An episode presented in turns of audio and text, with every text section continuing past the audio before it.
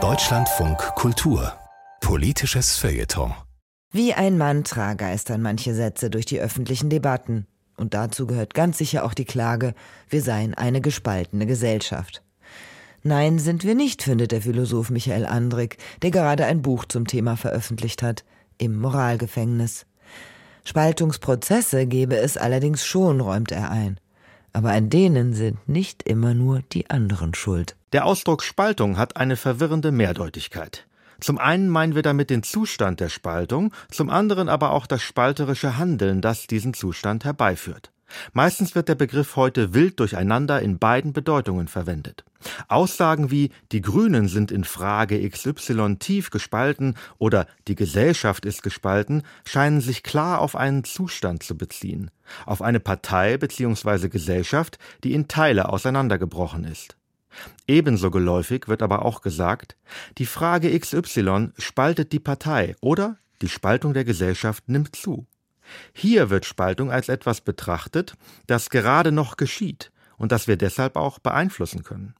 Wir täten besser daran, von Spaltung nicht mehr als einem gesellschaftlichen Zustand zu sprechen, sondern sie konsequent als einen Prozess zu begreifen, der sein schlimmes Ergebnis noch nicht erreicht hat. Das hat mehrere Vorteile.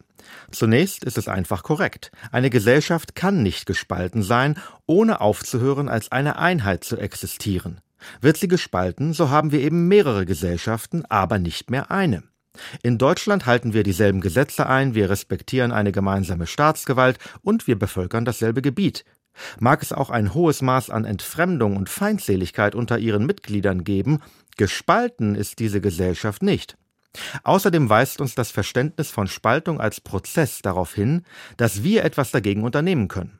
Bemerken wir im Alltag oder auch in Umfragen, dass Spaltung bei uns vor sich geht, dann muss irgendjemand hier gerade spalterisch handeln.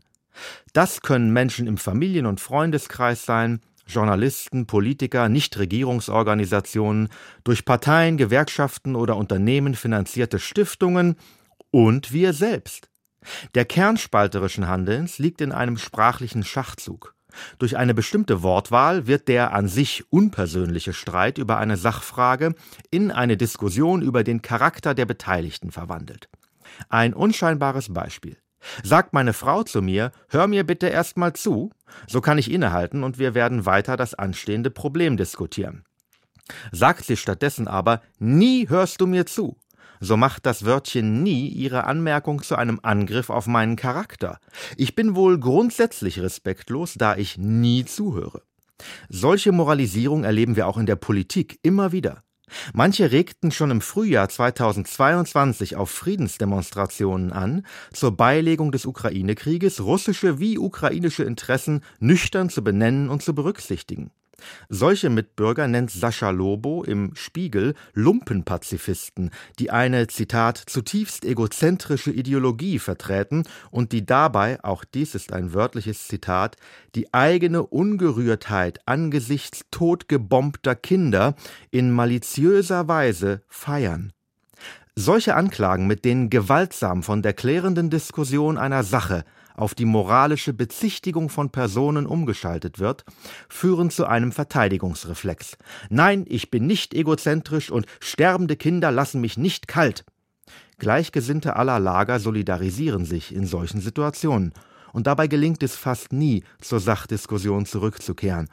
Wer als Person angegriffen wird, der wird kaum sachlich reagieren, und wer andere herabwürdigt, der wird hitzige Reaktionen als Bestätigung werten, im Recht zu sein. Damit gerät eine böse Dynamik in Gang, die auch bis zur realen Spaltung, das heißt letztlich bis zum Zerfall einer Gesellschaft eskalieren kann. Das sollte uns lehren, Spaltung lebt vom Mitmachen und jeder hat zuerst sich selbst zu prüfen, ob er vielleicht mit von der Partie ist.